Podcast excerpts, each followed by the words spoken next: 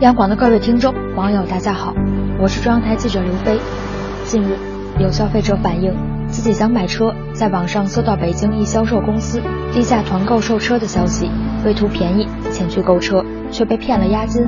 原来，商家称是 4S 店团购低价名额，需先交押金，然后交钱签合同提车。然而在提车后，商家却以车辆合格证作为筹码，解除了押金协议，没有退还押金，并称合同中规定。要收取车款的百分之三十作为服务费，押金还不够这个数。警方经初步了解，认为属于纠纷，建议走法律途径解决。消费者难以有效维权，实在是图了便宜吃了大亏。事实上，类似的骗局经常在我们的生活中上演。当我们被骗后唾骂骗子的狡猾和缺德的时候，是否也应冷静思考一下？